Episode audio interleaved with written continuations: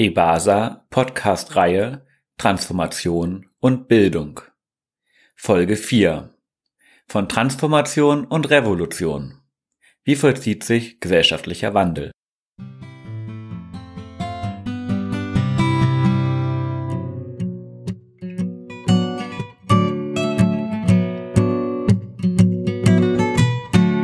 Der Begriff der Transformation scheint in Aufwind. Ob soziale Bewegungen, NGOs, Vereinte Nationen oder der Beirat der Bundesregierung globaler Umweltveränderungen. Dass es gesellschaftlichen Wandel braucht, sagen viele. Auf die Frage aber, wie und auf welchen Wegen sich Wandel vollziehen kann, gibt es unterschiedliche Antworten. Im September 2019 führten wir in Mainz einen Fahrtage zu dieser Frage durch. Zu Gast hatten wir Josefa Knie und Julian Genten. Josefa promoviert an der Europa-Universität Flensburg, lehrt dort im Masterstudiengang Transformationsstudien und ist aktiv bei der Stiftung Futur 2. Sie hat mitgewirkt an der Studie von der Nische in den Mainstream, wie gute Beispiele nachhaltigen Handelns in einem breiten gesellschaftlichen Kontext verankert werden können. Die Studie ist in der Podcast-Beschreibung verlinkt. Julian Genten ist wissenschaftlicher Mitarbeiter an der Freien Universität Berlin promoviert dort zu Fragen der Medienaneignung in Museen zur DDR-Geschichte und ist aktiv im Berliner Museum des Kapitalismus. Er hat mitgewirkt an dem vor kurzem veröffentlichten Artikel Alles andere ist Quark. Thesen gegen die Transformation, der ebenfalls in der Podcast-Beschreibung verlinkt ist. Während des Fachtags stellten uns die beiden ihre jeweilige Sicht auf den Transformationsbegriff vor und erklärten ihre Perspektive auf gesellschaftlichen Wandel. In diesem Podcast hört ihr die Aufzeichnung des Großteils der Veranstaltung. Wir begannen den Tag mit einem Blick auf den Transformationsbegriff.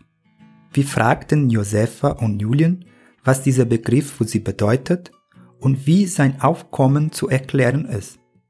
Josefa macht den Anfang und begann mit der Vorstellung ihrer Tätigkeiten.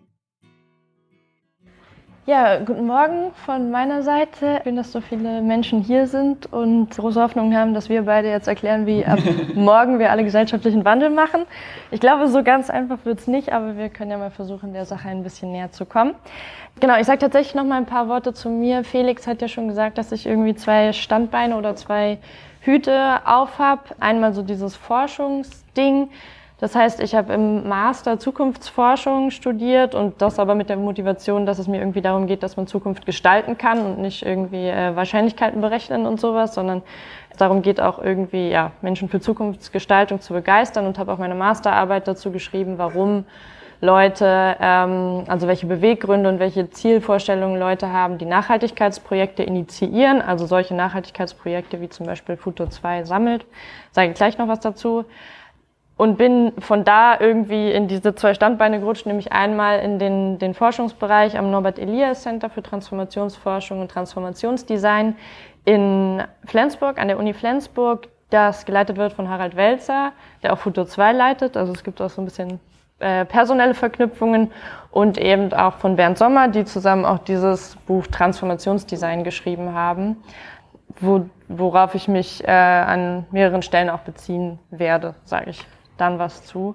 Das heißt, das ist so dieses, dieses Forschungsding, wo ich einmal auch in dem von Felix schon erwähnten Projekt von der Nische in den Mainstream geforscht habe, wo ich später auch nochmal Sachen von erwähnen werde und jetzt gerade äh, drei Jahre mitgearbeitet habe in einem Projekt zur Gemeinwohlökonomie beziehungsweise der Frage, ähm, inwiefern die Gemeinwohlökonomie ein Ansatz ist, der äh, Transformation leisten kann oder Transformationspotenzial hat und schreibe da auch meine Doktorarbeit so ein bisschen fokussierter zu der Frage, inwiefern Großunternehmen gemeinwohlorientiert im Sinne der Gemeinwohlökonomie wirtschaften können, in Klammern oder wollen.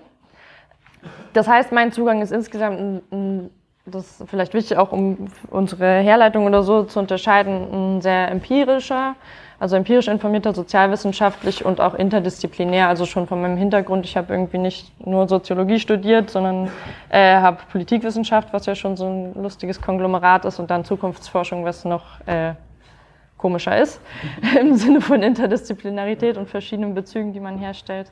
Genau, und aus diesem, diesem eklektischen Zugang werde ich auch sprechen und hoffen, das trotzdem irgendwie nachvollziehbar gestalten zu können. Und das andere, äh, zweite Teil ist so diese, diese Thematik der Transformation, Transformationskommunikation und Transformationspraxis, was Futur 2 sich zur Aufgabe gemacht hat, nämlich ähm, Geschichten darüber zu erzählen, wie Menschen ja, nachhaltiger leben, anders wirtschaften, andere Lebensweisen finden, anderen Umgang mit, so, äh, mit ökologischen Ressourcen, mit äh, einem anderen sozialen Miteinander verknüpfen und da einmal zu zeigen, es gibt irgendwie sehr viel, was passiert, auch um Menschen zu motivieren. Das hängt auch mit meinem Verständnis von gesellschaftlichem Wandel zusammen, wo ich nachher noch drauf komme.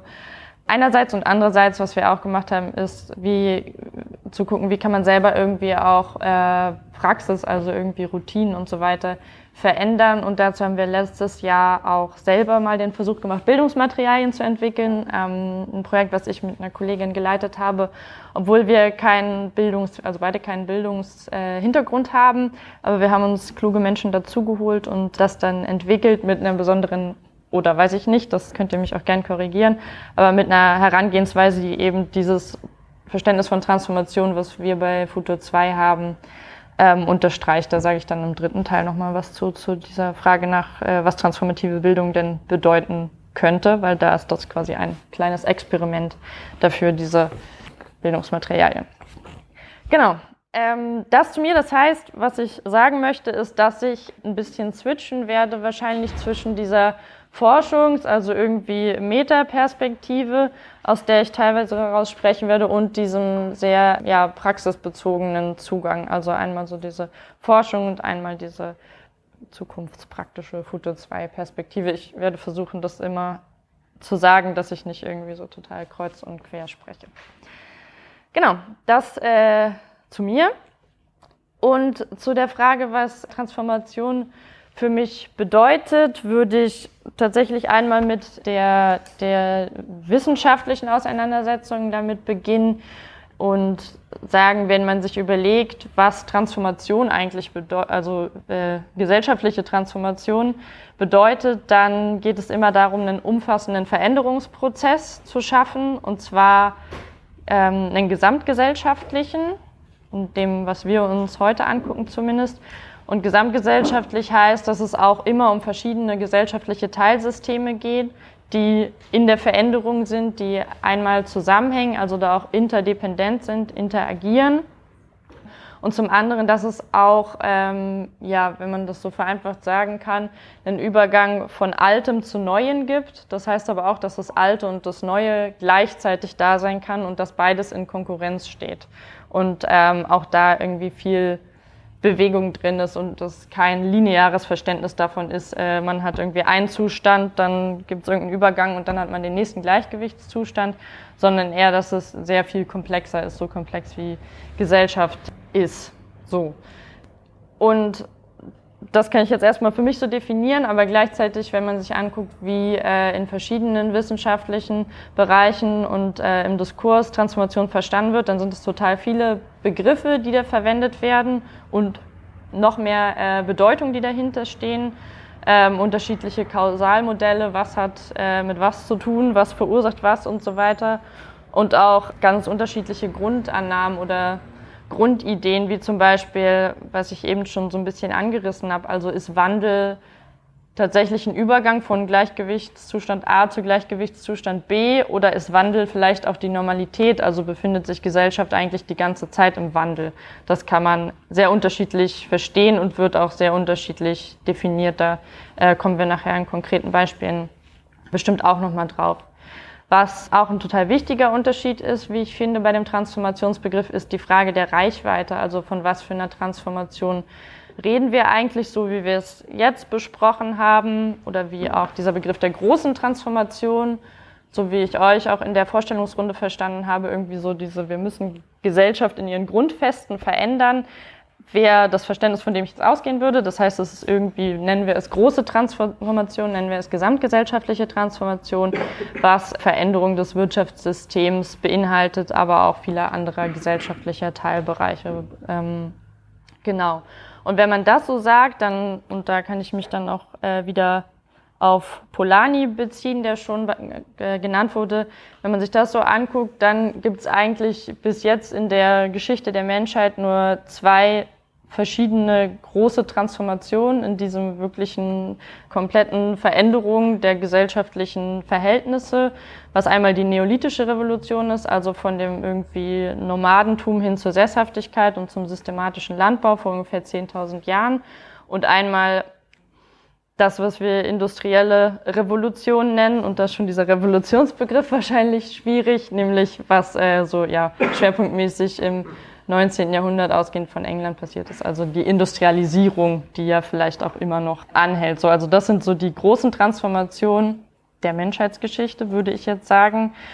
Was da drin steckt oder Teil davon ist, sind dann ähm, noch kleinere Ebenen, wie zum Beispiel Transformation mittlerer Reichweite, also wenn sich eben nur beispielsweise das Energiesystem wandelt, wie es jetzt äh, zumindest die Idee der Energiewende ist, also von einem fossil befeuerten zu einem erneuerbaren Energie, also auf erneuerbare Energien setzenden Energiesystem, sowas wäre eine Transformation mittlerer Reichweite in meinem Verständnis.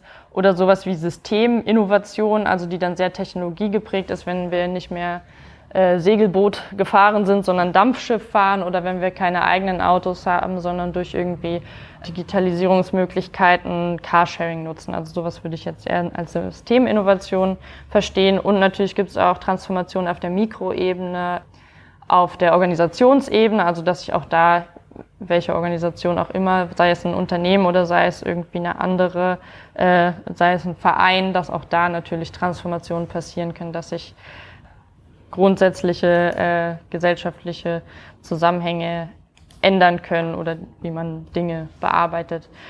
Und um das nochmal zu sagen, was um was eine, äh, wenn ich von einer Transformation oder ja einer nötigen oder wünschbaren Transformation spreche, dann meine ich damit, so das ist jetzt so die, die Grunddefinition für den heutigen Tag, dass es darum geht, die fossil befeuerte kapitalistische Wachstumswirtschaft wie wir sie heute kennen, also was so unsere Normalität ist, mit ihren zerstörerischen Folgen für Ökologie und für soziales Überwinden, weil sie eben ihre eigenen Voraussetzungen aufzehrt, also sowohl auch hier ökologisch als auch sozial. Und dass es dann auf der ökologischen Ebene darum geht, dass man halt ähm, eine Reduktion, also tatsächlich im Sinne des Wortes eine Reduktion von Material, Energieverbrauch, Müll, Emissionen und so weiter um einen Faktor fünf bis zehn. Das ist eine Zahl, die auch ähm, Harald Welzer und Bernd Sommer in dem Transformationsdesign-Buch bemühen. Also eine drastische Reduktion von dem, was wir heute irgendwie an Material aufwenden und Emissionen und so weiter haben. Also der Faktor fünf bis zehn bezieht sich dann auf das Niveau von Industrieländern oder auch zunehmend Schwellenländern ist aber natürlich trotzdem total abstrakt. Was soll das sein, fünf bis zehn? Und also das ist so die ökologische Dimension. Und die äh, andere Dimension ist nämlich diese ganze Frage des gesellschaftlichen Miteinanders. Da geht es um einen Wandel von Lebensstilen, Konsummustern, ähm, Produktion und Reproduktionsweisen und eben auch damit verbunden Machtverhältnissen. So, genau. Das ist so die Definition davon, was ich glaube, was eine große Transformation in diesem Sinne sein müsste oder sollte. Und genau, man kann, glaube ich, unterschiedlich, auch das geht schon ein bisschen in Richtung des Begriffs und wie er genutzt wird, unterschiedliche Perspektiven auf den Transformationsbegriff finden. Einmal dieses, ähm, diese sehr wissenschaftliche Auseinandersetzung damit. Da kann man dann auch nochmal unterscheiden, guckt man sich die strategische Ebene an, also verwendet man Transformation als ein strategisches Konzept, das heißt, stellt die Frage, wie soll Transformation aussehen und geht dem nach. Oder benutzt man es als ein analytisches Konzept und stellt Fragen, ja, wie sahen eigentlich vergangene Transformationen aus oder wie sehen gegenwärtige Transformationen aus?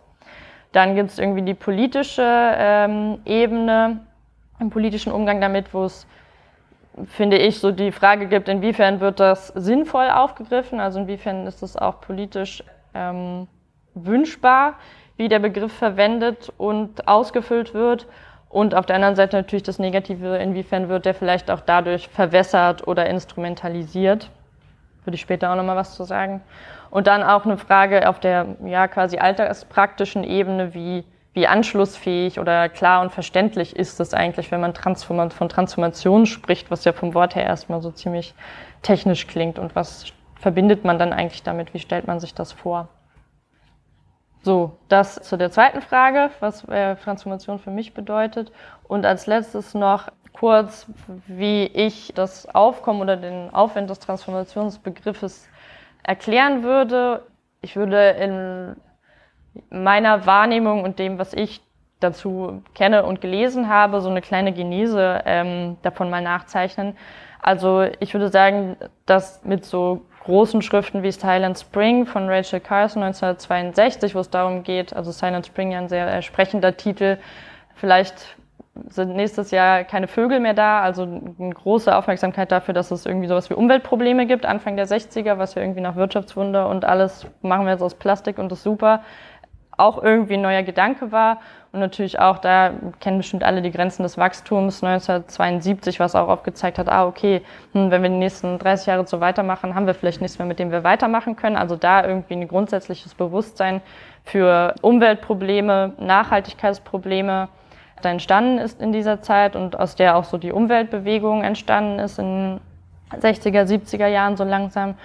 Und dann noch so, ich nenne jetzt so ein paar einschneidende Punkte oder eigentlich ja letztens sind es auch Veröffentlichungen lustigerweise, die da sehr für stehen. Dann der nächste Schritt würde ich sagen, wo äh, erstmal Nachhaltigkeit zu so einem großen Leitbild wurde und aber auch Transformation, also diese Idee von so einer inter intentionalen Transformation, wir können was verändern und steuern, schon drinsteckt, ist einmal der Brundtland-Report 1987, wo auch diese klassische Definition von Nachhaltigkeit, also dass man irgendwie so lebt, dass andere Generationen und Menschen in anderen Teilen der Welt auch gleichen Voraussetzungen haben, geprägt wurde. Und dann die Rio-Konferenz 1992, also der sogenannte Erdgipfel, wo auch die Agenda 21 als ein Prozess damit Nachhaltigkeit in die Welt zu bringen, verabschiedet wurde, sind so zwei Punkte, wo ich sagen würde, da kommt dieses Leitbild Nachhaltigkeit her und auch die ersten Elemente von intentionaler Transformation.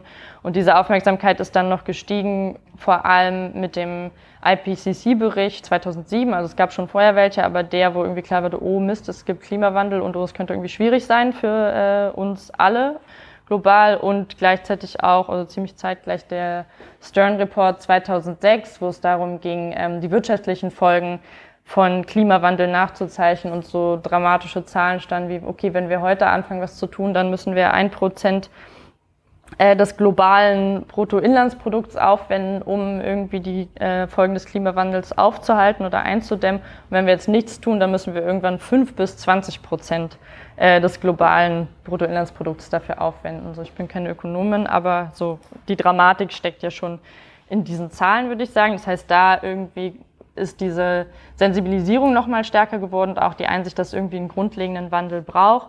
Und dann würde ich tatsächlich sagen, dass auch das WBGU, WBGU-Gutachten äh, von 2011, was schon erwähnt wurde, im deutschsprachigen Raum und im internationalen Raum gab es auch Bericht quasi von der New Economics Foundation 2010, der auch The Great Trans Transformation heißt. Also da dieser Begriff der großen Transformation total gesetzt wurde mit den Implikationen für ökologischen und ökologischen Wandel und globale Gerechtigkeit, was eben auch mit einer Veränderung von Produktionsweisen, Konsummustern, Lebensstilen und so weiter einhergeht.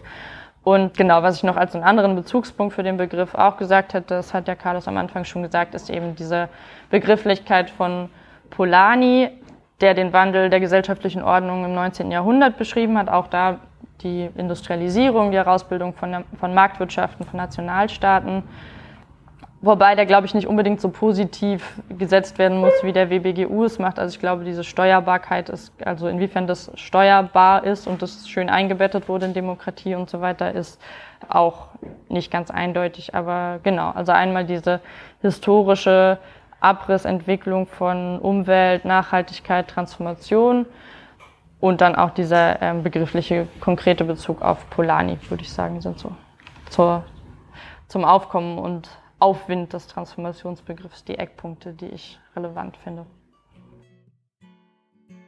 Im Anschluss an Josephas Antwort legte auch Julian seinen Blick auf den Transformationsbegriff dar.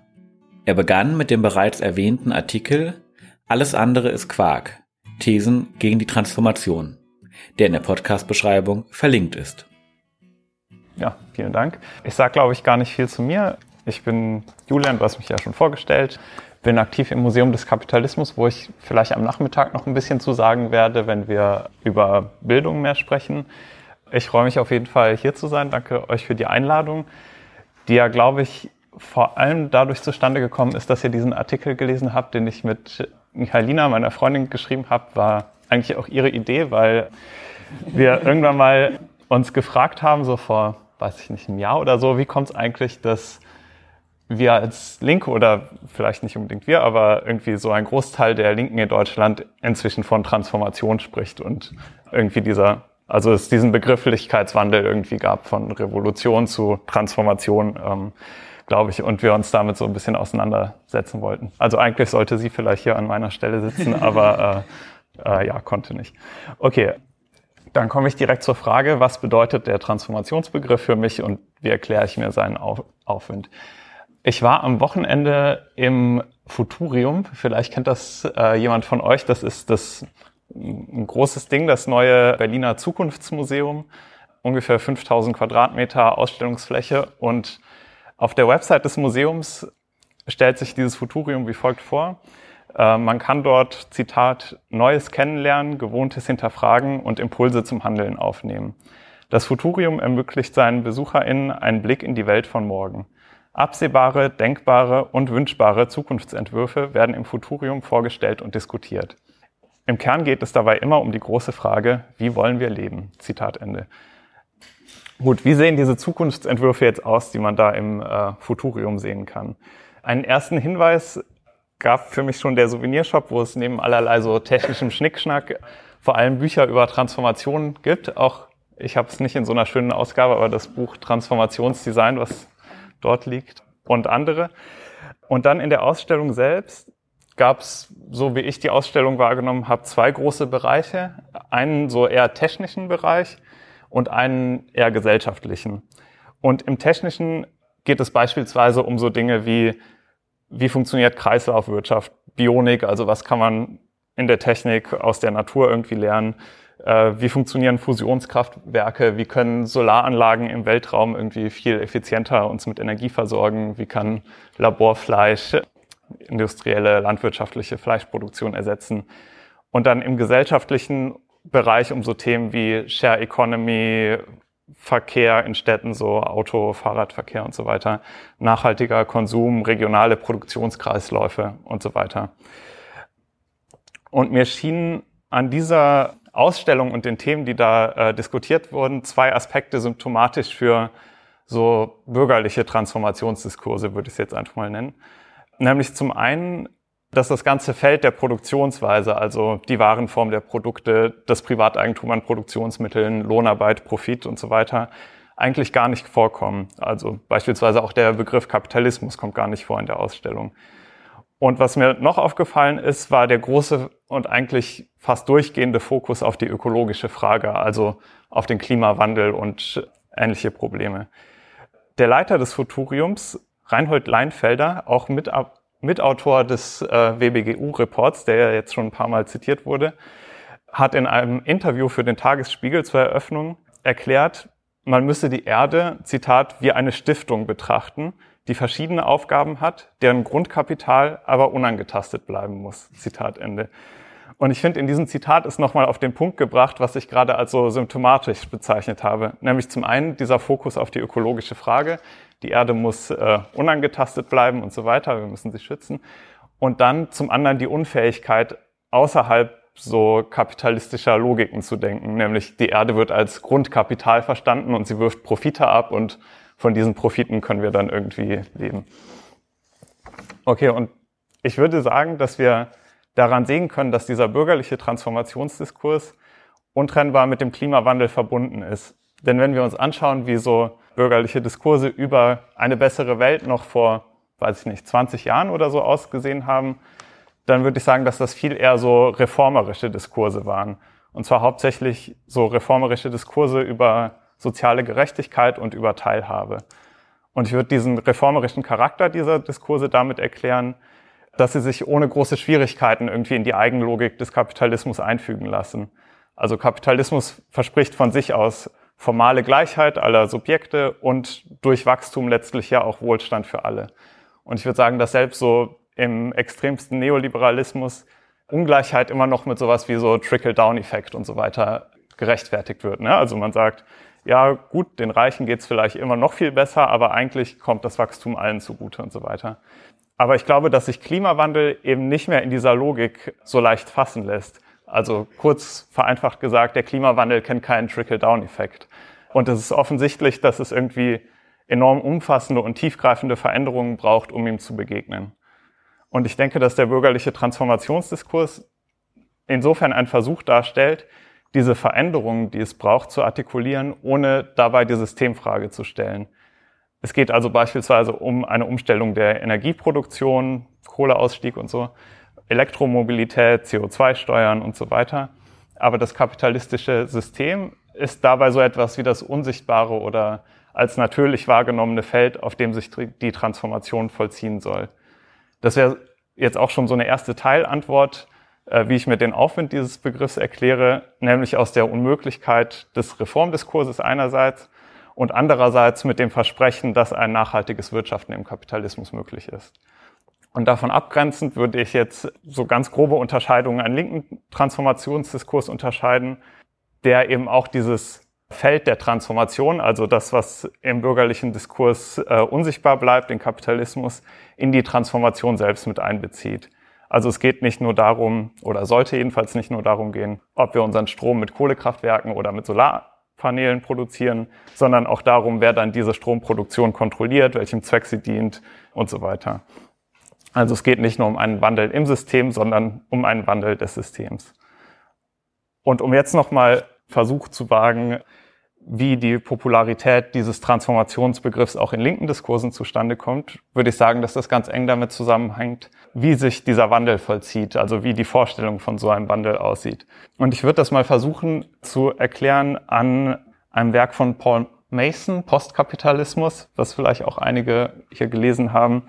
Mason argumentiert Kurz gesagt, dass der Kapitalismus dabei ist, sich selbst abzuschaffen. Die nahezu kostenlose Verbreitbarkeit von Informationen im Internet, Open Source, Software, Plattformökonomie und so weiter würden die Grundlagen des Kapitalismus untergraben. Denn einerseits würden sie das Prinzip des Privateigentums an Produktionsmitteln obsolet machen. Also wenn ich wie im Internet alles kostenlos verbreiten kann, dann macht das irgendwie auch was mit so Privateigentum. Und andererseits würde der Kapitalist in der Plattformökonomie zum Rentier degradiert, der für den Produktionsprozess dann völlig überflüssig ist. Also Mason buchstabiert ja eigentlich sowas wie den klassischen Marxischen Widerspruch zwischen Produktionsverhältnissen und Produktivkräften aus. Die Produktivkräfte werden durch die äh, werden irgendwann gehemmt durch die kapitalistische Produktionsweise und dann äh, könnten sie sich eigentlich in so einer Art Commons-Ökonomie viel besser entfalten. Ich glaube, an dieser ökonomischen Analyse ist auch einiges dran, aber das Problem scheint mir zu sein, und das ist vielleicht auch so ein Problem von Transformationskonzepten insgesamt, dass es so die politische Dimension dieses Prozesses weitgehend außer Acht lässt. Denn mir scheint, dass der Transformationsbegriff so eine Vorstellung nahelegt, dass sich dieser Übergang vom Kapitalismus zu was auch immer dann danach kommt, mehr oder weniger automatisch vollzieht. Und mit automatisch meine ich nicht ohne menschlichen Einfluss, aber doch ohne größere Kämpfe, ohne radikale Einschnitte, Brüche im historischen Prozess. Und in diesem Sinne, glaube ich, ähnelt der Transformationsbegriff ganz stark so Begriffen wie Globalisierung oder so. Globalisierung suggeriert ja auch, dass es, dass wir es mit einem Prozess zu tun haben, der sich einfach so vollzieht. Im Gegensatz, wenn wir über Imperialismus oder Neokolonialismus sprechen, dann stecken in diesen Begriffen schon irgendwie Akteure drin, die diesen Prozess auch beeinflussen können. Und ich glaube, dass man diese Art von, diese Art Wirkmächtigkeit dieses Framings äh, nicht unterschätzen sollte. Also mir ging es zumindest immer so, dass wenn ich Globalisierungskritiker, Globalisierungsgegner diesen Begriff gehört habe, dass ich immer so ein bisschen an Don Quixote gegen die Windmühlen denken musste, weil der Begriff suggeriert, wir haben irgendwie so einen Prozess, der eh gar nicht gesteuert werden kann. Und ja, was soll daran jetzt kritisiert werden? Ne? Also ich glaube, deshalb ist es wichtig, sich über so Begriffe auch zu unterhalten. Und ich glaube, dass wir es uns mit der Transformation ein bisschen zu bequem machen, mit dieser Vorstellung, äh, dass es eigentlich ganz viele Bereiche gibt, die schon heute keiner Kapitallogik unterworfen sind, wie Care-Arbeit, Landkommunen, Genossenschaften, Open-Source-Projekte und so. Und alles, was wir dann für die erfolgreiche Transformation tun müssten, wäre, diese Bereiche auszuweiten, neue zu schaffen und den Einfluss des Kapitals dann so Stück, zu Stück, Stück für Stück zurückzudrängen. Also, und das ist, glaube ich, ja auch eine total attraktive Vorstellung, denn sie impliziert, dass wir uns um die Sphäre der Macht, um die Staatsapparate und so keine so großen Gedanken machen müssen. Wir müssen vielleicht lokal begrenzt dann konfrontative Kämpfe führen, um beispielsweise den Kohleausstieg voranzutreiben oder so. Aber insgesamt ist das Niveau dieser Konfrontation doch sehr überschaubar, würde ich sagen. Wir alle können Teil der Transformation sein, wenn wir nur bewusst konsumieren, wenn wir uns vielleicht in kleinen Projekten engagieren, äh, nicht kapitalistische Projekte unterstützen und so weiter. Und das sollten wir natürlich auch alle machen.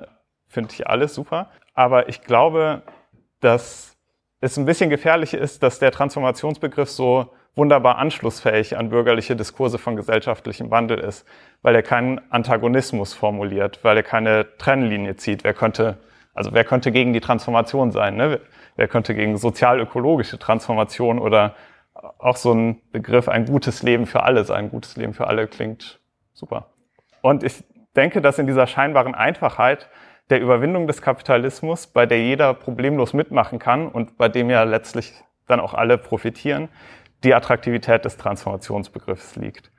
Und um da noch einen kleinen Punkt anzusetzen, glaube auch, aber auch, dass die ganzen äh, Sachen, die ich vorher genannt habe, nur sehr begrenzt überhaupt etwas zur Überwindung des Kapitalismus beitragen können. Denn die Vorstellung von gesellschaftlichem Wandel, wie sie im Transformationsbegriff zum Ausdruck kommt, unterschätzt meiner Meinung nach das Kapital, den Kapitalismus in zweifacher Hinsicht. Und zwar einmal in der ungeheuren Potenz des Kapitals, sich immer wieder selbst zu revolutionieren, sich an sich wandelnde Zustände anzupassen und so weiter. Also unter normalen Umständen, denke ich, hat das Kapital überhaupt keine Schwierigkeiten, sich auf neue technische Entwicklungen einzustellen. Wenn beispielsweise im Internet alles umsonst ist, dann werden ihm Daten verkauft oder so. Und zum anderen unterschätzt der Transformationsdiskurs die Notwendigkeit und die Intensität politischer Kämpfe, die eine über mögliche Überwindung des Kapitalismus begleiten würden. Er unterschätzt die Bereitschaft des Kapitals, die Bedingungen seiner Existenz mit allen Mitteln zu verteidigen. Und um das zu verdeutlichen, möchte ich abschließend einmal Rosa Luxemburg zitieren. Das ist ein etwas martialisches Zitat, aber es passt vielleicht ganz gut.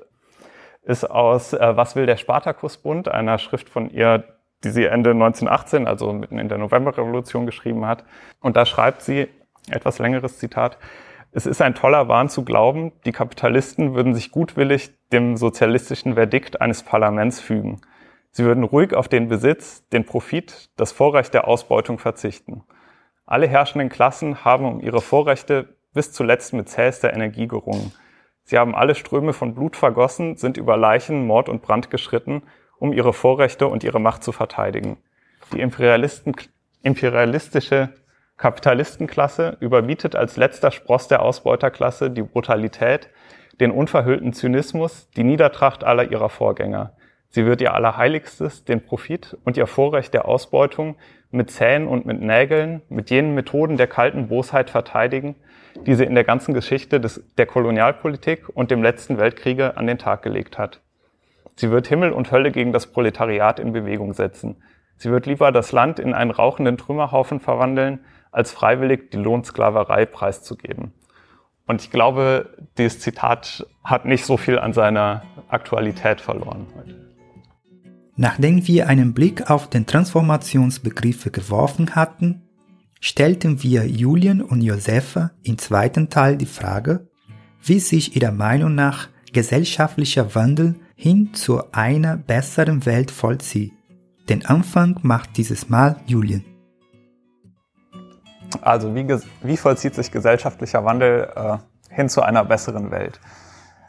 Ich habe erstmal sehr lange gebraucht, als ich mich mit dieser Frage beschäftigt habe, da irgendetwas zu, zu formulieren, weil ich die Frage irgendwie in zweifacher Hinsicht ziemlich schwierig fand. Äh, nämlich einmal ähm, finde ich es schwierig, sich konkret unter, das steckt jetzt hier in, im Titel nicht drin, aber unter einer besseren Welt, zu der sich der gesellschaftliche Wandel ja vollziehen soll, überhaupt etwas vorzustellen. Und wenn ich bessere Welt sage, dann meine ich damit ganz allgemein gesprochen eine irgendwie nicht kapitalistische Gesellschaftsordnung, weil wir können natürlich auch so über systemimmanente Veränderungen und das gute Arbeitsgesetz von Hubertus Heil oder so sprechen, aber vielleicht ist es nicht so interessant.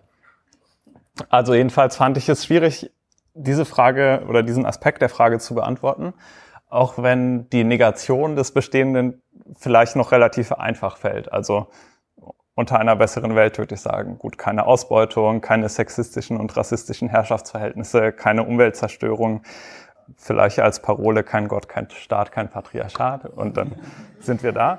Aber wie sieht das, was dann daraus im positiven Volk konkret aus? Es gibt dieses Zitat von Frederick Jameson, dass es leichter ist, sich das Ende der Welt als das Ende des Kapitalismus vorzustellen. Und wenn es uns nicht gelingt, das globale Wirtschaftssystem irgendwie radikal zu verändern, dann erleben wir vielleicht auch das Ende der Welt, zumindest wie wir sie kennen, auch vor dem Ende des Kapitalismus.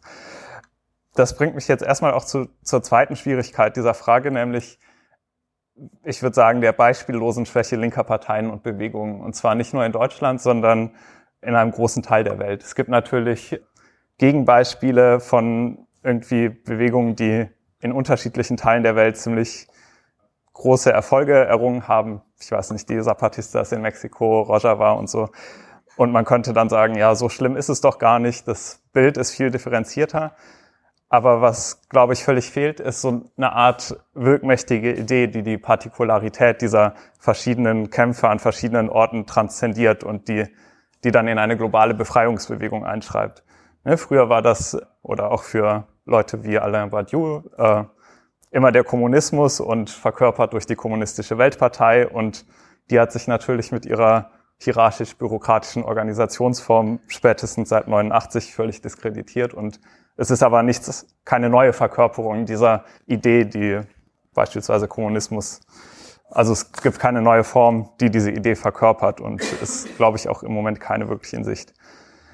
Und ich glaube, dass wir diese historische Schwäche linker Parteien und Bewegungen berücksichtigen müssen, wenn wir über gesellschaftlichen Wandel sprechen, weil wir sonst Gefahr laufen, dass wir uns in irgendwelchen Wunschvorstellungen und so haltlosen Spekulationen verlieren.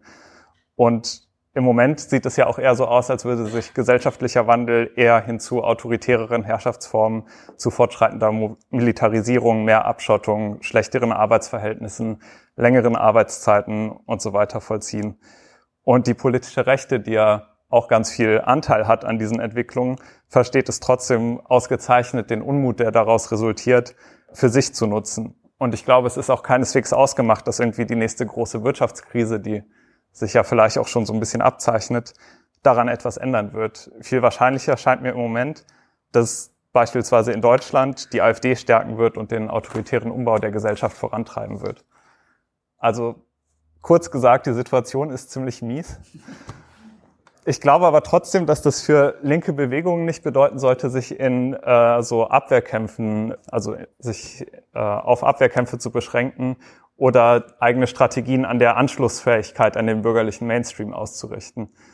Weil wenn wir uns erfolgversprechende Aktionsformen der letzten Jahre angucken, wie beispielsweise Grubenbesetzungen bei Ende Gelände, die aktuelle Kampagne in Berlin gerade Deutsche Wohnen enteignen oder auch Schulstreiks von Fridays for Future, dann sind die ja nicht deshalb so erfolgreich, weil die sich überlegen, wie können wir möglichst gemäßigt und irgendwie realistisch erscheinen, damit die Süddeutsche positiv über uns berichtet. Und die sagen auch nicht, bitte, bitte, lieber Staat, tu doch ein bisschen mehr für den Klimaschutz. Sondern ich glaube, sie sind deshalb so erfolgreich, weil sie die kapitalistische Verwertungslogik auf eine radikale Weise herausfordern und dabei aber trotzdem anschlussfähig für die Masse der Bevölkerung sind. Also beispielsweise ein Großteil der Menschen hat ein objektives Interesse an bezahlbar, bezahlbaren Mieten oder an einem erträglichen Klima und so weiter. Und die Gewinne von Braunkohle- und Wohnungskonzernen dürften den meisten Menschen eigentlich relativ egal sein. Was für mich bedeutet, dass soziale Errungenschaften immer erkämpft werden müssen und ja auch in der Vergangenheit, denke ich, immer erkämpft werden mussten. Wenn es also einen Wandel hin zu einer besseren Welt geben soll, dann denke ich, dass derartige Kämpfe, die also konkrete, durchaus im Kapitalismus realisierbare Ziele verbinden mit einer Dimension, die den Kapitalismus transzendiert, die darüber hinausweist, an diesem Wandel ganz entscheidenden Anteil haben werden. Und zwar nicht, weil uns diese Kämpfe in der Summe irgendwie ins gelobte Land bringen werden. Ich glaube nicht, dass sich so großer gesellschaftlicher Wandel in so ganz vielen kleinen Schritten vollzieht, die dann auf einmal also oder so allmählich dann äh, so zu einem Systemwandel führen. Aber, oder vielleicht warum ich das nicht glaube, erst kurz, äh, es gab diese Vorstellung, glaube ich, schon so ganz, ganz stark im 20., frühen 20. Jahrhundert in so dem Reformflügel der SPD, die dann, also von Kautsky gibt es beispielsweise diese Vorstellung vom Hineinwachsen in den Kapitalismus. Also die SPD bringt immer mehr Reformen voran und irgendwann geht dann das kapitalistische System in sozialistisches über. Was dann auch dazu geführt hat, dass als der Erste Weltkrieg ausgebrochen hat, die SPD im Vorwärts das als Beginn des Sozialismus gefeiert hat, weil sie dachten, ja, jetzt greift der Staat in die Wirtschaft ein und jetzt kommen wir so in den Sozialismus hinein. Ne? Aber weshalb ich trotzdem glaube, dass diese Kämpfe, die ich vorhin meinte, also Ende Gelände, Fridays for Future und so, ganz entscheidenden Anteil an so einem Wandel hin zu einer besseren Welt haben werden, ist, dass in diesen Auseinandersetzungen ganz fundamentale Erfahrungen gemacht werden kann, können. Also Erfahrungen von Solidarität, von Kollektivität, Politisierung, gemeinsame Organisierung, auch Erfahrungen im Umgang mit Repression und diese ganzen Sachen. Also Erfahrungen, die man in der klassisch marxistischen Theorie immer als Klassenbewusstsein bezeichnet hat. Und ich denke, man kann von hier durchaus eine Verbindung ziehen zu dem, was auch im Sozialismus des frühen 20. Jahrhunderts als diese Vorstellung, es gab diese Vorstellung von Gewerkschaften als Schule des Kommunismus. Und um nochmal Rosa Luxemburg zu zitieren, aus Massenstreikpartei und Gewerkschaften von 1906, so eine Schrift über die russische Revolution, die sie geschrieben hat. Der Absolutismus muss in Russland durch das Proletariat gestürzt werden.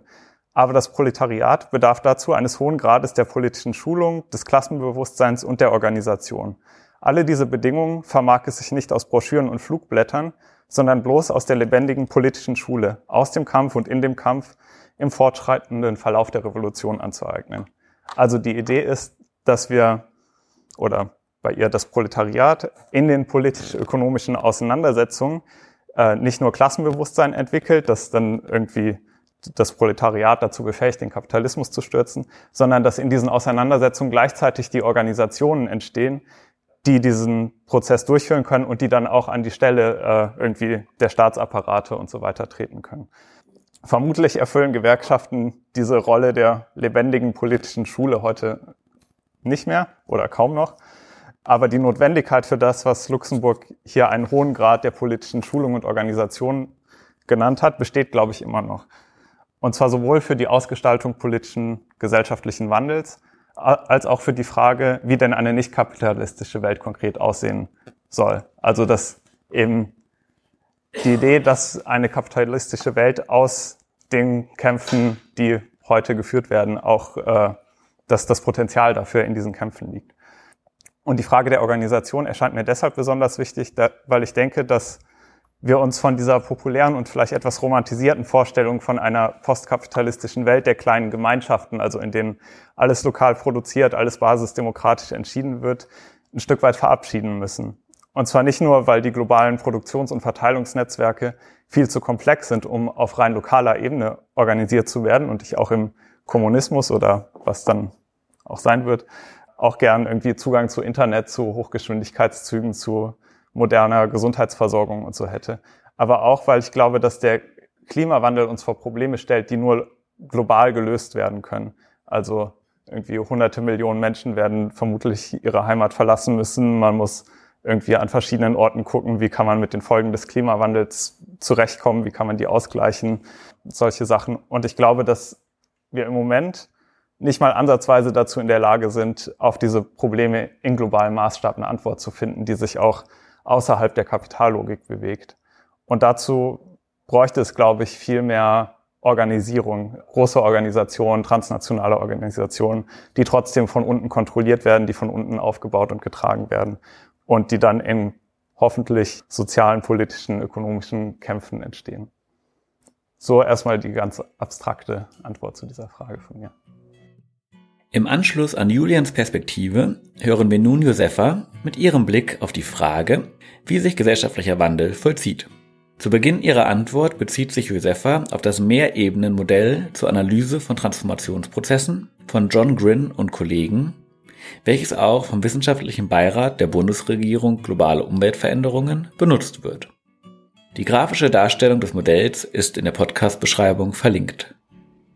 Genau, ich möchte nämlich gerne, ist vielleicht auch äh, nochmal ein ganz interessanter Ansatzpunkt, weil der so ein bisschen das, äh, die Kritik auch, die, die Julian formuliert hat, dass es äh, an vielen Transformations- oder Transitionen, in dem Fall Konzepten, um einen Wandel im System statt einen Wandel des Systems geht kann man ganz gut an dieser in der Transformationsforschung sehr verbreiteten Vorstellung davon, wie Wandel passiert, nachvollziehen. Und ich möchte das einmal kurz erläutern, um es dann zu kritisieren und komplizierter zu machen.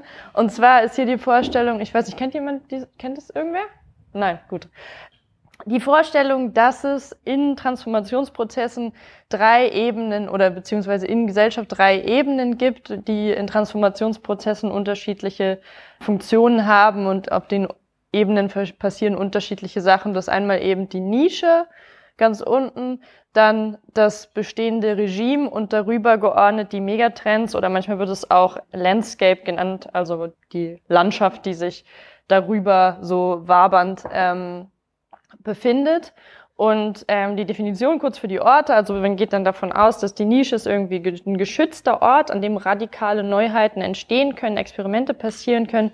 Das Regime ist das, was uns jetzt quasi umgibt, also irgendwie so ein stabiler Komplex, irgendwie die Normalität, in der wir unterwegs sind, an, wie man da ja auch sieht, ähm, die äh, strukturiert wird durch eben bestimmte Institutionen, durch ein bestimmtes Wissenschaftsverständnis, Technologie, Politik, Industrie, Wirtschaft. Also das ist irgendwie alles so, wie wir es jetzt gerade in den modernen Gesellschaften die kapitalistische Wirtschaftsweise nennen würden, die also, und das ist die Kritik daran, aus meiner Richtung, aus meinem, in meinem Verständnis strukturell nicht nachhaltig ist. Also darin, wie diese Normalität gebaut ist, ist irgendwie klar, es ist strukturell nicht nachhaltig. Das ist quasi das Problem, was verändert werden muss. Und dann darüber die Megatrends. Da steckt sowas drin wie, wie kulturelle, also eingeschriebene kulturelle Muster, aber auch so makroökonomische Trends, wie zum Beispiel die Globalisierung, eher in diesem Verständnis von, das ist irgendwie was, was eh passiert und Digitalisierung passiert auch eh irgendwie und so. Und dann hat man diese drei Ebenen und dann ist die Frage, wie kann da jetzt Wandel passieren?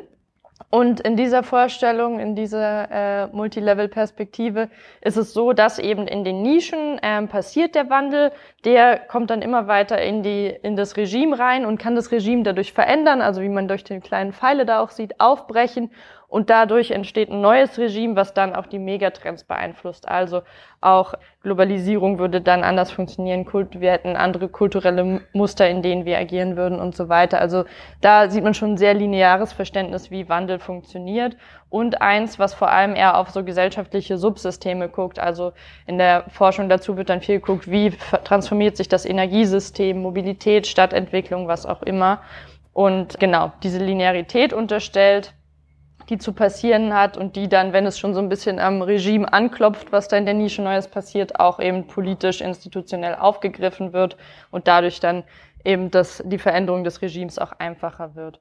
Genau, und ich finde, das zeigt ganz gut, oder verbildlich vielleicht auch nochmal ganz gut, was du vorhin gesagt hast mit dieser Vorstellung von Wandel im System, ist aber würde ich sagen, schwierig, weil es einmal zu linear und zu einfach gedacht ist. Also was da gar nicht drin steht, ist, wie tief verankert sind eigentlich diese nicht nachhaltigen Lebensweisen, in denen wir stecken und wie weit kommen wir da eigentlich raus. Also Harald Welzer nennt das mentale Infrastrukturen. Das ist eben nicht nur, wir sind nicht nur in den gebauten Infrastrukturen, es gibt halt Autobahnen und es gibt halt irgendwie große Kraftwerke und das steht da jetzt alles erstmal und damit muss man umgehen und das von heute auf morgen umzubauen ist auch schwierig in der gebauten Infrastruktur, sondern wir haben genau sowas in unseren Köpfen, dass wir einfach eingeschrieben haben, also quasi Autobahnen im Kopf haben und auch äh, sowas wie, wir müssen auf jeden Fall Karriere machen, wir müssen irgendwie Leistungen erbringen, Geld verdienen ist irgendwie total wichtig. Sowas sind so die, die mentalen Infrastrukturen und sowas wird da halt gar nicht in Frage gestellt in diesem Modell.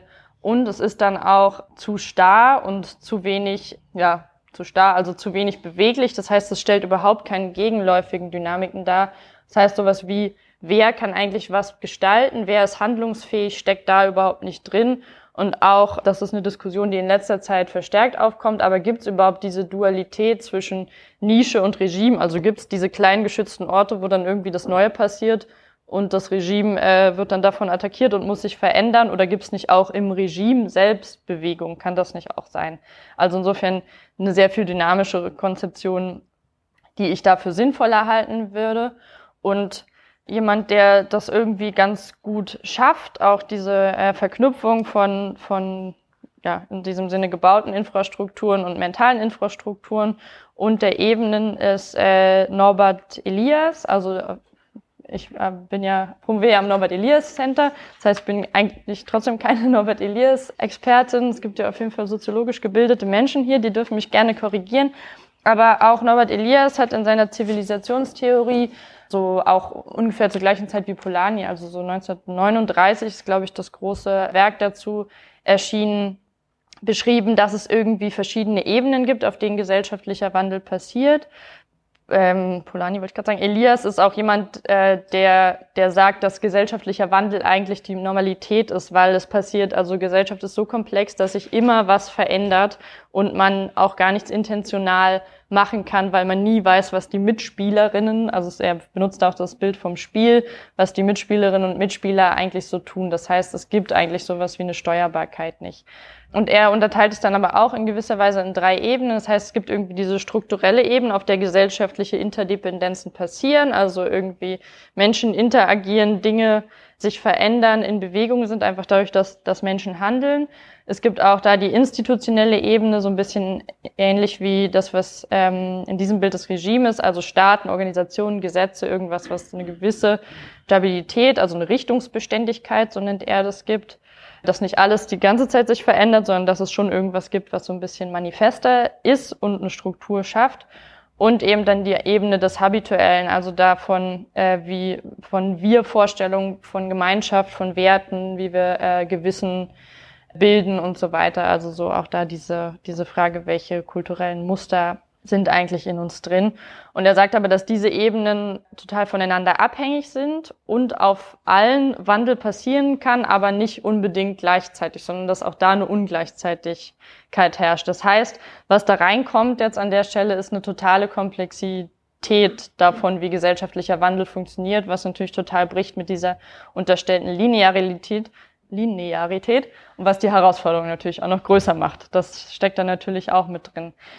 Was ich dann sehr spannend finde, ist, was er macht, ist, äh, oder eine, eine große Theorie, die er hat, ist, dass es immer auch eine Wechselwirkung von gesellschaftlichen und Persönlichkeitsstrukturen gibt, also von dem, was mich jetzt äh, äußerlich umgibt und das, äh, was in mir drin passiert, also wie ich wahrnehme, wie ich deute, was für ein Selbstbild ich habe, was für Emotionen ich habe und so weiter. Das nennt er, das, äh, die Unterscheidung nennt er Soziogenese und Psychogenese, also wie sich Gesellschaft entwickelt und wie sich die Psychologie des Einzelnen entwickelt. Das heißt, die Praktiken und Normen der Gesellschaft an der Stelle prägen auch immer die Innenwelt des Einzelnen und andersrum. Das heißt jetzt für sozial-ökologische Transformation, dass es auch da, und das ist jetzt der zentrale Punkt für mich, total wichtig ist, dass dieser Wandel der äußeren Bedingungen begleitet wird oder einhergeht mit einem Wandel von psychischen Strukturen. Also wie ich Dinge verstehe, wie ich mit Dingen umgehe, was eigentlich die Grundannahmen sind, auf denen ich irgendwie mein Dasein friste. Und das dann ein bisschen, ja, in, äh, bildlicher gesprochen könnte man dann auch wieder nennen, in die mentalen Infrastrukturen, die in mir drin sind und die gebauten, also sowohl in der Gesellschaft als auch irgendwie materiell gebauten Infrastrukturen, die verändert werden müssen als ähm, eine Herausforderung für eine sozial-ökologische Transformation.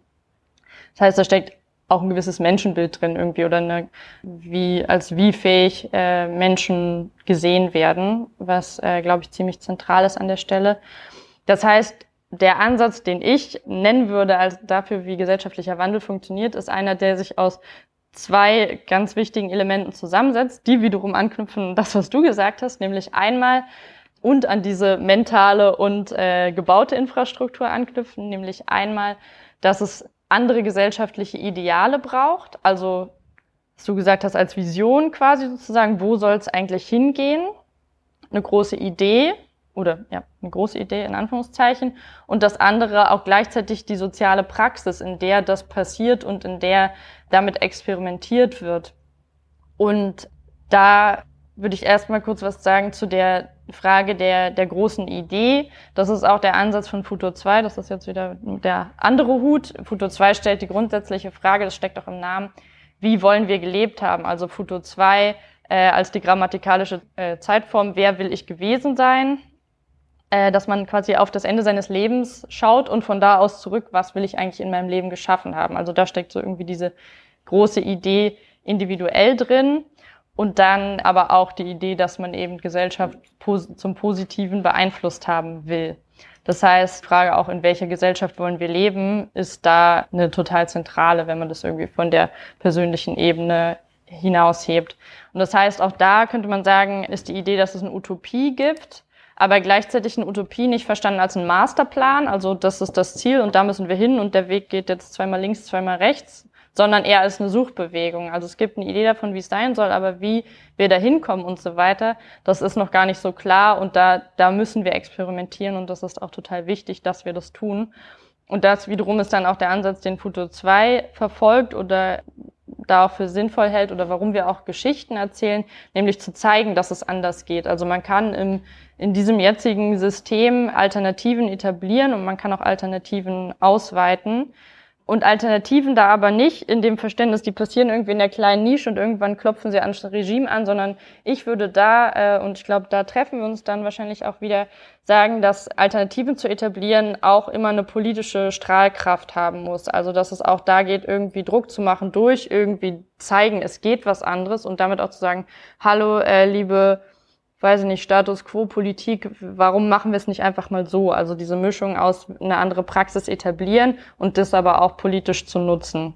Und dadurch genau einmal politischen Druck zu schaffen und im besten Fall auch durch die Inspirationskraft davon Mehrheiten zu schaffen.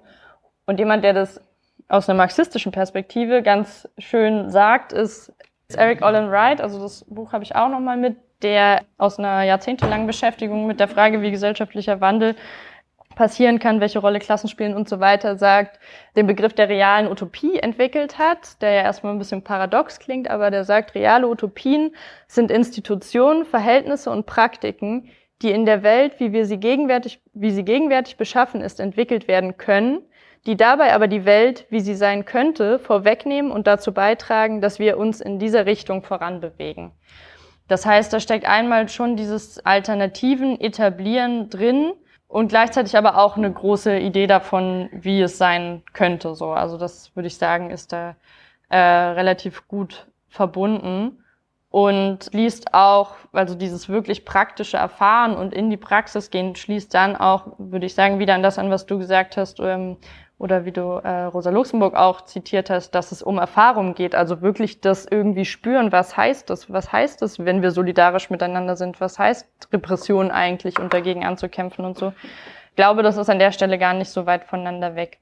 Und nochmal kurz am Ende auf die Frage der, ich in meinem Zettel, Salat durcheinander, die Frage der Akteure ist tatsächlich einmal im in den empirischen Sachen, die wir dazu gemacht haben, also in dieser auch von der Nische in den Mainstream-Studie, wo, wo sind diese, diese Orte, wo, wo Veränderung passiert und wie, wie funktionieren die? Also was passiert da eigentlich und welche Reichweite hat es und so weiter? Total unterschiedlich. Also es in allen möglichen gesellschaftlichen Bereichen, Erzeugung, Konsum, alle möglichen Felder, Ernährung, Mobilität und so weiter, in denen andere, eine andere, eine bessere Welt erprobt wird, kann man vielleicht sagen. Und auch da ganz unterschiedliche Akteure von Einzelpersonen, die irgendwie sagen, dass äh, ich habe sehe hier irgendwie einen Missstand, ich will woanders hin und deshalb fange ich jetzt mal an, was zu tun, bis hin zu organisierten Gruppen, sozialen Bewegungen quasi und aber auch Unternehmen teilweise, die wir dann gar nicht so als jetzt kapitalistische Unternehmen sehen, sondern eher als auch so eine Mischform zwischen,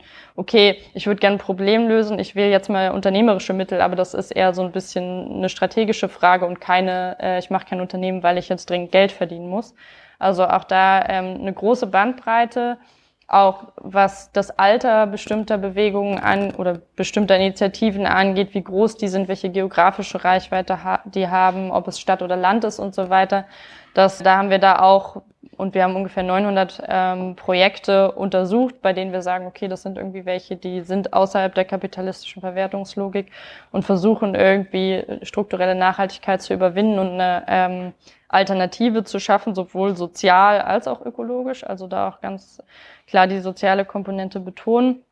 Und genau, also da gibt es einfach sehr viele Mischformen und auch eine Enddifferenzierung, dass man nicht mehr sagen kann, Unternehmen will Geld verdienen oder äh, Gewinne machen, sondern auch da ganz unterschiedliche Dinge sich verknüpfen. Das. Und dann wollte ich noch ein Punkt sagen. Genau, diese Frage der Steuerbarkeit hatte ich am Anfang schon so ein bisschen auseinandergenommen. Also ich glaube nicht, dass es irgendwie einen Masterplan gibt und geben kann, sondern dass es um eine Suchbewegung geht. Genau, also dass es also eher um einen kulturellen Wandel an der Stelle auch geht und auch Scheitern irgendwie dazugehört, dass Dinge nicht funktionieren. Und gleichzeitig, dass es natürlich Barrieren gibt. Also ich würde gar nicht in Frage stellen, dass es irgendwie Macht, also manifestierte Machtverhältnisse gibt und das Regime auch in diesem Sinne sich stabilisiert aus Politik und Wirtschaft und dass es auch in diesem gesellschaftlichen Wandel überhaupt nicht leicht ist zu sagen, okay, jetzt machen wir ab morgen alles anders. Gerade wenn es um ökologische Fragen geht, wenn es darum geht, effizient zu leben beispielsweise, also mit weniger, einfach materiellem weniger auszukommen, geht es auch um eine Deprivilegierung, also erstmal der derjenigen, die jetzt sehr viel Macht haben, sei es irgendwie ähm, Kohleindustrie, fossile Industrien und so weiter, aber auch eine Selbstdeprivilegierung, also dass man auch bei sich selbst anfangen muss, einen bestimmten Standard vielleicht gar nicht mal zurückzunehmen, sondern auch anders zu definieren. Also was hat man, was gewinnt man vielleicht auch dadurch, dass Dinge anders werden.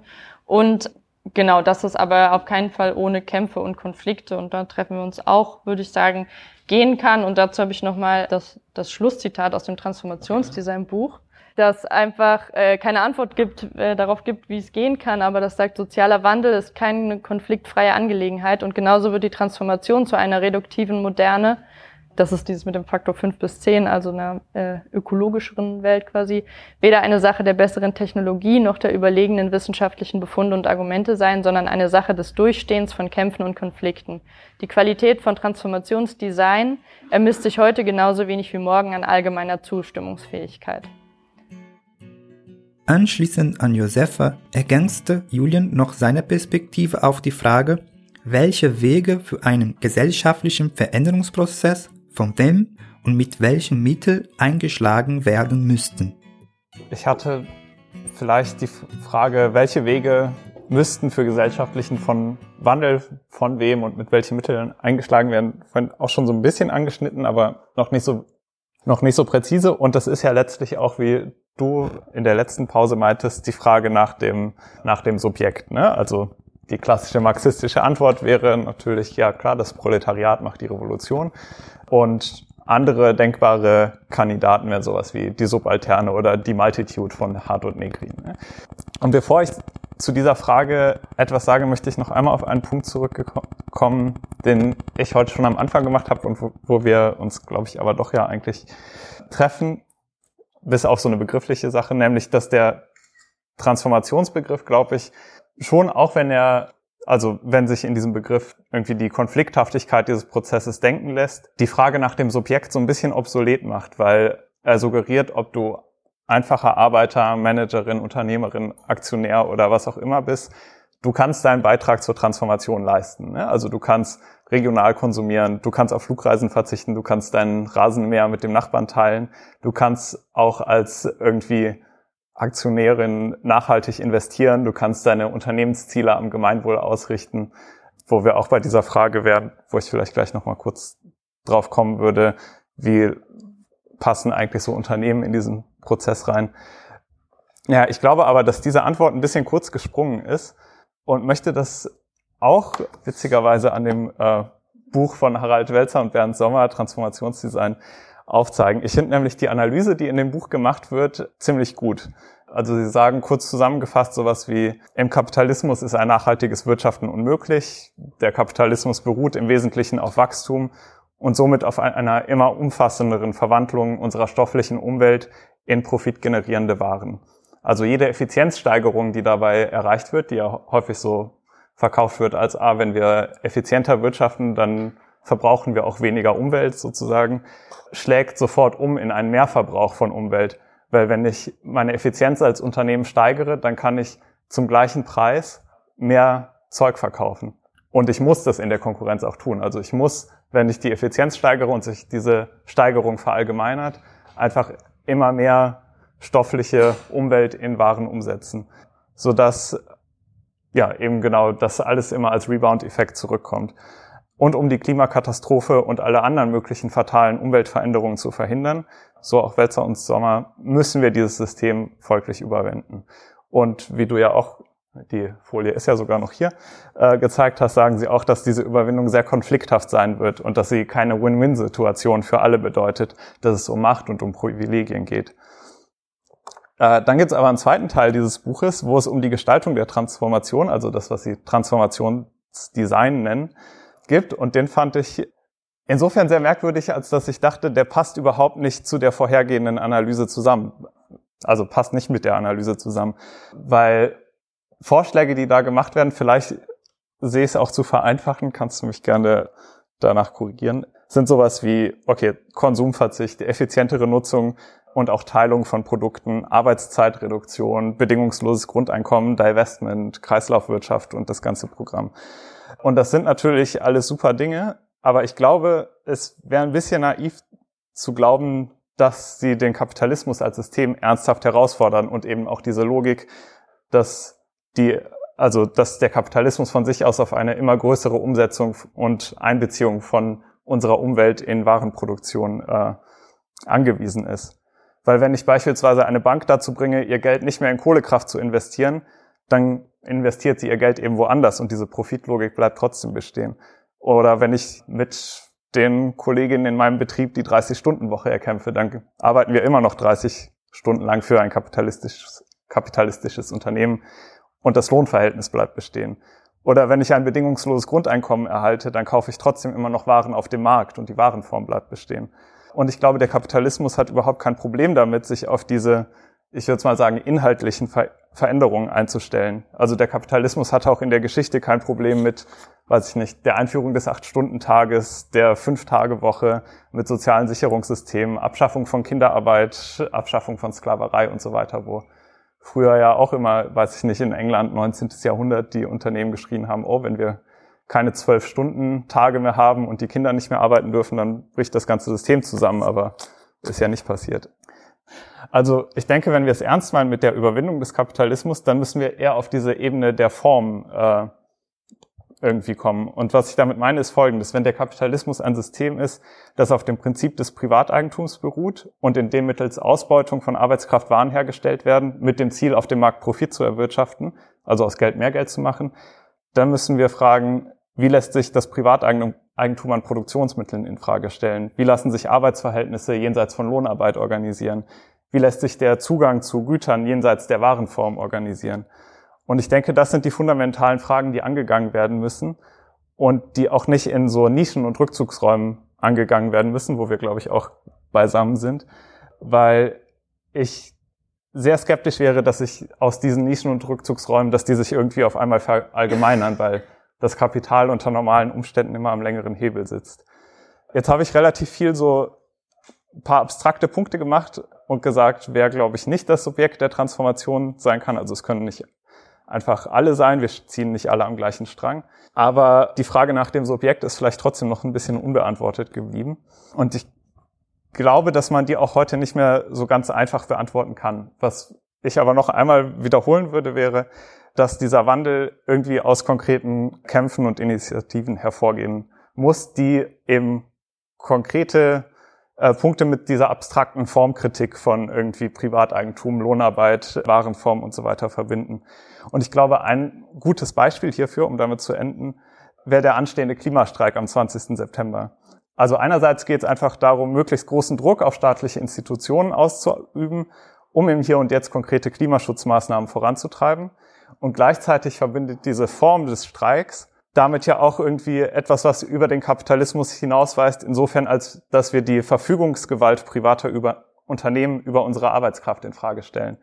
Und ich glaube, wenn es gelingt, solche Kämpfe, die ja gleichzeitig Arbeitskämpfe und Klimakämpfe sind, auszuweiten und verstetigen, dann sind wir schon mal einen großen Schritt weiter. So ein wöchentlicher Generalstreik for Future wäre auf jeden Fall ziemlich cool. Vielleicht ist die Revolution dann vermutlich immer noch nicht da, aber ich würde mich überraschen lassen.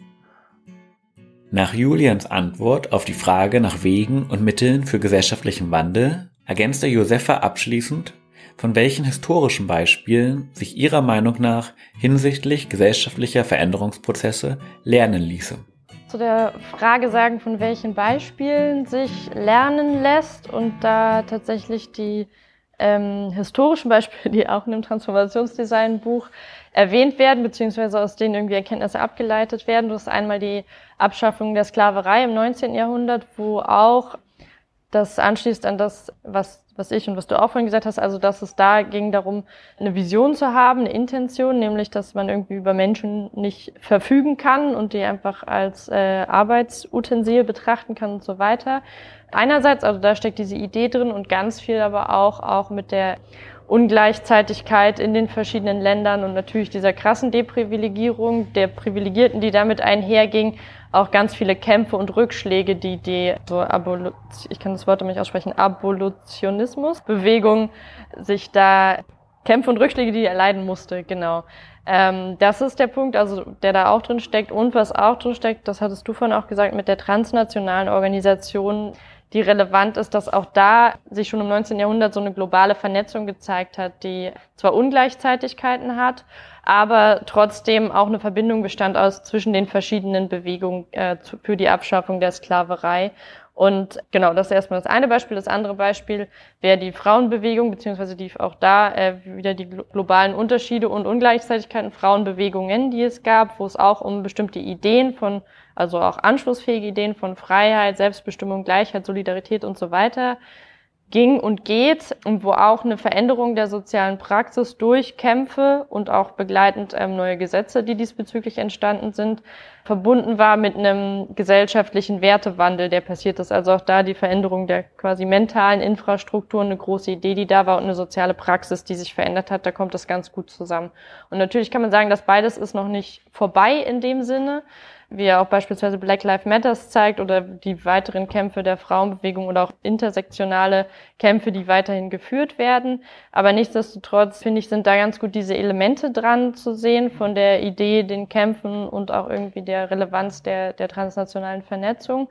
Und in, in beiden Fällen, und das ist vielleicht auch so der Kern oder auch das, was das mit den, den antikapitalistischen Themen verbindet, dass es meistens, also es geht nicht darum, wie bei der Umweltbewegung irgendwie was, was abzuschaffen oder irgendwie äh, in, für die Umwelt besser zu machen, sondern es geht im Kern jeweils um Gerechtigkeit. Also Gerechtigkeit ist der Beweggrund und der Bewegungsgrund an der Stelle, der zum grundlegenden Wandel gesellschaftlicher Verhältnisse und Machtbalancen geführt hat und dabei auch, und das ist ja das Essentielle, sich auch in den Produktions- und Reproduktionsverhältnissen verankert hat. Und die äh, Lehre, die, die Harald Welzer und Bernd Sommer daraus für die, für die sozial-ökologische Transformation ziehen, ist, dass es auch hier unbedingt auf der Ebene des Sozialen ansetzen muss. Also auch wieder die Frage, auch diese Futursfrei-Frage, wie soll Gesellschaft eigentlich aussehen? Was wollen wir eigentlich? Grundannahmen hinterfragen und so weiter. Ähm, und die Art, wie man, wie man den Umgang mit Ressourcen dann äh, ähm, gestaltet oder die Wirtschaftsweise gestaltet, eher als eine abhängige Variable zu begreifen. Also erstmal diese ähm, große Frage des, der Gerechtigkeit, der sozialen Gerechtigkeit zu stellen und die anderen Sachen dann in Antwort darauf zu konzipieren. Auf Nachfrage des Publikums erklärten Julian nochmal, was er damit meint, dass der Klimawandel keinen Trickle-Down-Effekt kennen würde und diskutierte das kurz mit Josefa. Ja, was ich damit äh, vielleicht ein bisschen salopp sagen wollte, ist einfach, dass äh, der Kapitalismus in seiner Eigenlogik keine Antwort auf den Klimawandel hat. Also der Kapitalismus hat eine Antwort auf, auf Armut. Also auch wenn die vielleicht nicht funktioniert, aber kann zumindest sagen, ja, Wachstum und dann geht die Armut weg. Oder der Kapitalismus hat eine Antwort auf irgendwie Ausgrenzung, Benachteiligung von gesellschaftlichen Gruppen, weil er sagt, formal sind im Kapitalismus alle gleiche Rechtssubjekte. Also auch wenn diese Antworten nicht funktionieren, lassen sie sich zumindest integrieren in diese kapitalistische Logik. Aber ich glaube, beim Klimawandel funktioniert es einfach nicht, weil man kann nicht sagen, ja, durch Wachstum oder so wird das schon alles wieder gut gehen. Aber ich, also, ja. darf ich dazu ja. was sagen? Aber ich glaube, der Kapitalismus, wer so er denn sprechen könnte, würde auf jeden Fall sagen, dass er eine Antwort darauf hat, wenn es eben darum geht, so total technoide Strategien, also die Technik, Technologie wird das alles lösen und wir brauchen gar nichts mhm. zu verändern und so weiter mit äh, Fleisch aus dem Labor und so weiter, ist ja so ein kleiner Punkt davon. Oder halt so in Wertsetzungsstrategien, indem man einfach alles ökonomisiert und jedem einen Preis, jedem Stück Moor in der Landschaft mhm. einen Preis gibt und so weiter. Also ja. das ist eine andere ja. Ebene, aber ich würde sagen, der Kapitalismus würde behaupten, er hätte eine Antwort. Ja, ja, stimmt. Also vielleicht war ich da etwas unpräziser. Also genau, diese Antworten gibt es ja auch tatsächlich. Ne? Also äh, kann man ja nicht sagen, äh, gibt es gar keine Antworten. Aber ich würde sagen, dass die sich halt nicht in so klassischen Reformdiskursen mehr artikulieren, sondern schon dieses Bewusstsein gibt, dass es irgendwie viel, eine viel umfassendere Veränderung und dass dadurch halt dieser Schwenk von Reform zu Transformation irgendwie. Eine weitere Frage des Publikums lautete, ob der Kapitalismus wirklich überwunden werden müsse und ob nicht auch kleine Schritte etwas bringen würden. Den Anfang machte Julian. Also ich glaube, einmal äh, ist es, also wie ich vorher gesagt habe, ich glaube nicht, dass wir so allmählich durch viele kleine Änderungen irgendwie großen Wandel erreichen, sondern dass das schon auch so eine Art Plötzlichkeit immer hat und so ein, es so Einschnitte und Brüche gibt. Aber das bedeutet für mich nicht, dass wir aufhören sollten, an vielen kleinen Veränderungen zu arbeiten. Ich glaube, ohne diese Arbeit kommt es auch nicht zu den großen Brüchen und so. Also zum Beispiel nur weil, wenn ich mir die 30-Stunden-Woche erkämpfe, ich immer noch in einem Lohnarbeitsverhältnis bin, heißt das ja nicht, dass 30-Stunden-Woche besser ist als 40-Stunden-Woche. Also es gibt natürlich auch so innerhalb des Kapitalismus bessere und schlechtere Zustände. Und deshalb glaube ich, dass diese Veränderungen sehr wichtig sind. Wie gesagt, einmal als so eine Art politische Schulungen, in denen man Erfahrungen macht, aber natürlich auch im Sinne von irgendwie konkreten Verbesserungen, die auch systemimmanent erkämpft werden können. Und dann vielleicht noch einmal zur Frage, ob es denn wirklich nötig ist, Kapitalismus zu sprengen und vielleicht auch nochmal bezogen auf die Frage, gibt es nicht eh immer Wandel und ist es ein bisschen zu statisch in so Ismen wie Feudalismus, Kapitalismus, äh, Kommunismus zu denken oder so. Also es gibt natürlich immer Wandel, aber ich finde, es gibt ja dieses berühmte Zitat vom Ende der Geschichte von äh, Fukuyama, ne, 89 oder 90 oder so, äh, der diesen Artikel geschrieben. Das Ende der Geschichte eben, weil er meinte, gut, der Staatssozialismus ist beseitigt und jetzt natürlich gibt es immer noch Wandel, aber dieser Wandel wird sich immer im Kapitalismus vollziehen.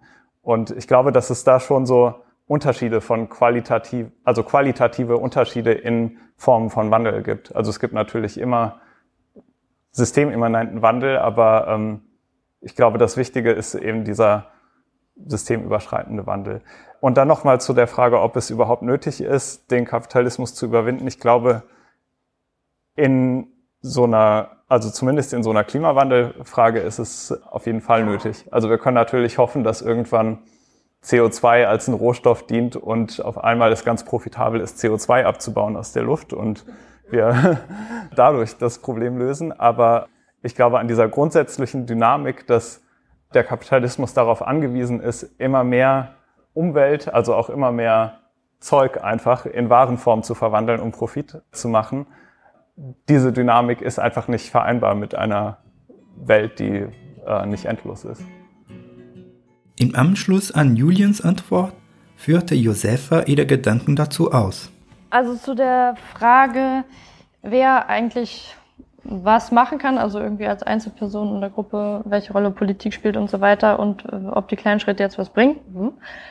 würde ich sagen, dass es also aus, einer, aus der Sicht dessen, was ich erzählt habe, also dieser Zusammenhang von Soziogenese und Psychogenese, also dass kultureller Wandel und gesellschaftlicher und auch äh, materieller Wandel irgendwie parallel laufen müssen, sich gegenseitig befruchten müssen und so weiter, würde ich tatsächlich sagen, dass jetzt auf das Individuum bezogen im Prinzip jeder Mensch was tun kann, aber ich würde das auch nicht so gemütlich stehen lassen, von wegen ich trenne jetzt Müll und dann habe ich ja was getan, sondern der Perspektive würde ich schon sagen, es geht darum, auch da ähm, in dem Sinne proaktiv und emanzipatorisch zu sein. Und auch da hatte ich eben schon gesagt, dass den Begriff des Handlungsspielraums zu gucken, wie weit kann ich eigentlich was tun. Also es ist natürlich bequem, irgendwie zu sagen, ich mache doch jetzt schon mal was Gutes. Aber ich glaube, die Handlungsspielräume sind oft viel größer und das, was man, was man verändern kann, ist oft viel mehr als man denkt, auch wenn es natürlich Widerstände gibt, also auch Mut irgendwie da eine Rolle spielt, den man natürlich erstmal irgendwo haben muss. Also, und das geht dann auch wieder in Richtung Bildung, nämlich woher nehme ich eigentlich die Überzeugung davon, dass ich was, dass ich jemand bin, der was verändern kann.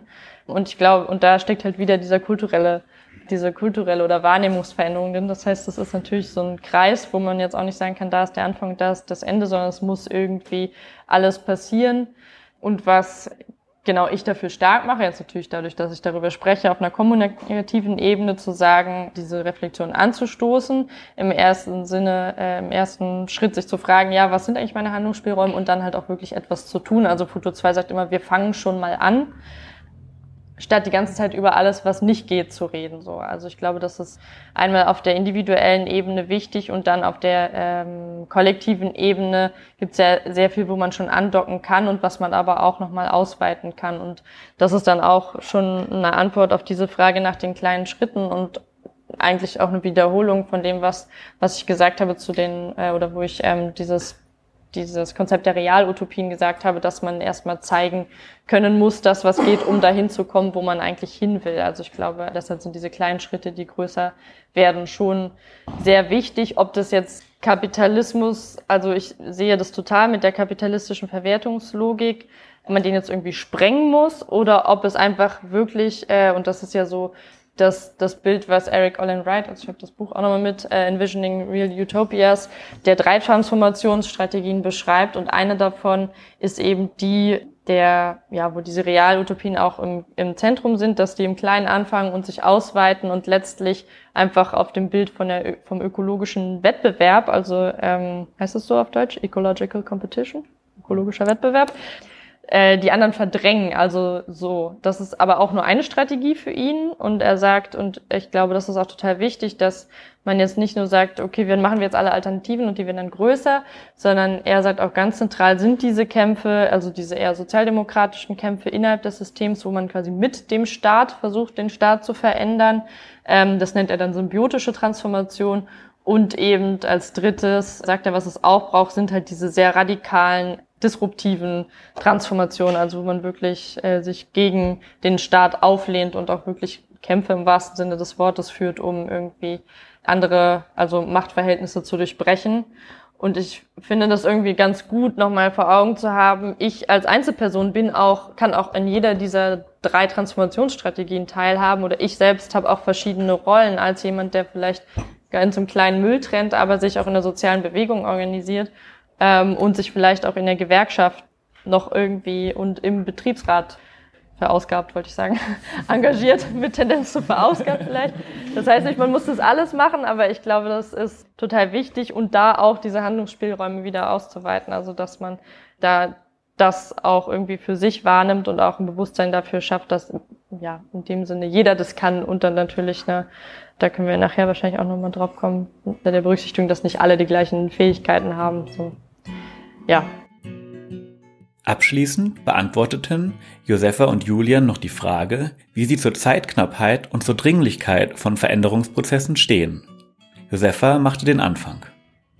Genau. Und ähm, der Punkt der Zeitknappheit, ich finde, das ist auch, also klar, gibt es diese ganzen naturwissenschaftlichen Befunde, dass es alles irgendwie schlimm wird und ich würde also und das glaube ich auch, dass es so ist.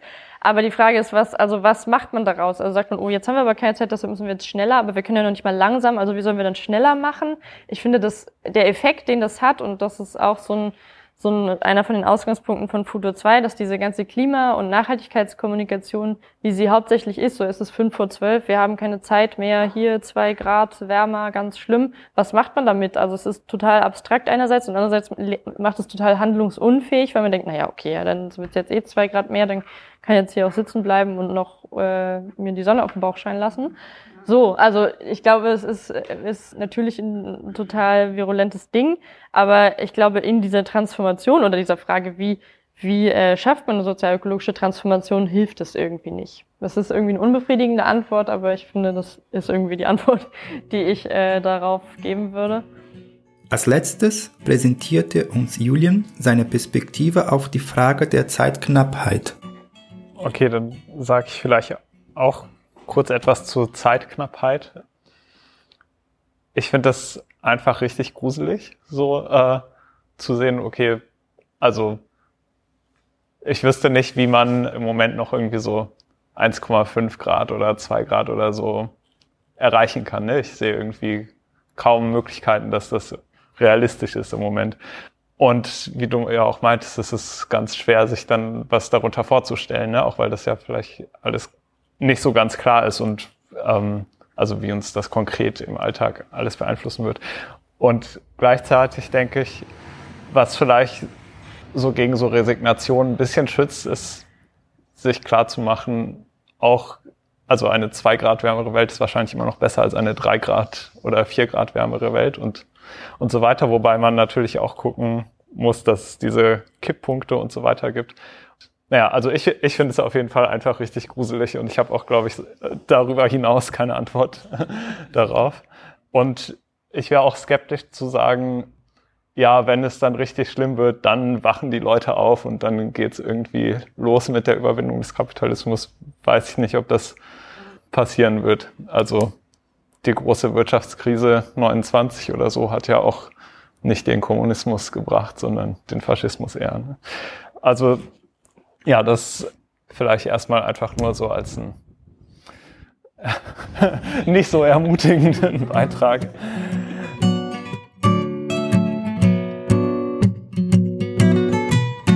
Das war die vierte Folge unserer Podcast-Reihe Transformation und Bildung. Inhalt war die Dokumentation des Fachtages von Transformation und Revolution. Wie vollzieht sich gesellschaftlicher Wandel? Es sprachen Josefa Knie von der Universität Flensburg und der Stiftung Futur 2 sowie Julian Genten von der Freien Universität Berlin und dem Museum des Kapitalismus. Wir bedanken uns ganz herzlich bei Josefa und Julian für die spannenden Beiträge und für die Möglichkeit, diese zu veröffentlichen. Wir würden uns wieder sehr über euer Feedback zu dem Podcast freuen. Schreibt uns eine E-Mail an info@ebasa.org. In der nächsten Folge hört ihr die Dokumentation unserer Veranstaltung Bildung und gesellschaftlicher Wandel, Theorien und Konzepte einer transformativen Bildung. Das war's für heute. Alles Gute und bis zum nächsten Mal, sagen Carlos und Felix.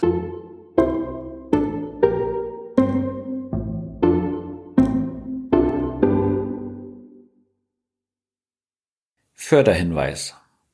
Die Podcasts entstehen im Rahmen eines Projekts, das durch Engagement Global mit Mitteln des Bundesministeriums für wirtschaftliche Zusammenarbeit und Entwicklung, durch den Katholischen Fonds sowie mit Mitteln des Evangelischen Kirchlichen Entwicklungsdienstes gefördert ist. Für den Inhalt dieses Podcasts ist allein EBASA e.V. verantwortlich. Die hier dargestellten Positionen geben nicht den Standpunkt der eben genannten Förderinstitutionen wieder